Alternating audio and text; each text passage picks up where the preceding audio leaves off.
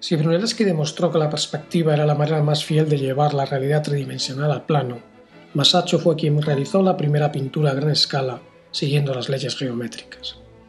Entre 1425 y 1427 concluyó el fresco de la Trinidad en la iglesia dominica de Santa María Maggiore en Florencia.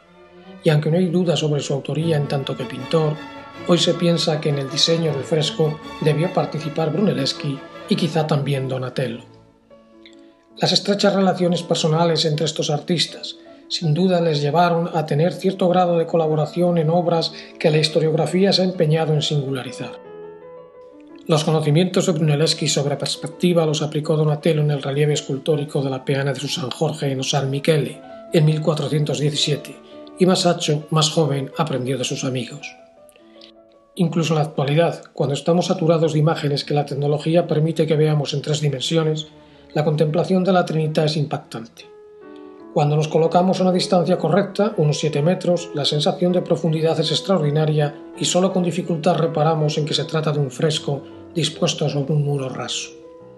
Una estructura arquitectónica que recuerda a los edificios de Brunelleschi conforma el plano principal que enmarca a Cristo en la cruz, flanqueado por la Virgen y San Juan. Por encima, Dios Padre abraza el crucifijo, pero la sensación de estar detrás, no encima, es perfecta.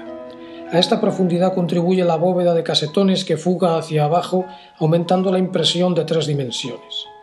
Por delante de la arquitectura se colocan arrodillados los donantes y en un primer plano se dibuja un altar bajo el cual se dispone un esqueleto. Este juego de planos sigue las leyes de la perspectiva cónica y hace olvidar que estamos ante un muro.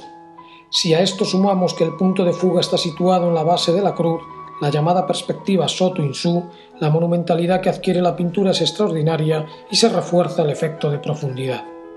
Aunque no se puede determinar exactamente el punto de distancia, el lugar desde donde se debe contemplar el fresco, pues Masaccio alteró algunas partes como los abacos de los capiteles o los casetones de la bóveda, lo cierto es que la concepción general se realizó respetando las leyes de la perspectiva, con lo que la sensación de que el fresco muestra un espacio tridimensional sigue siendo sorprendente.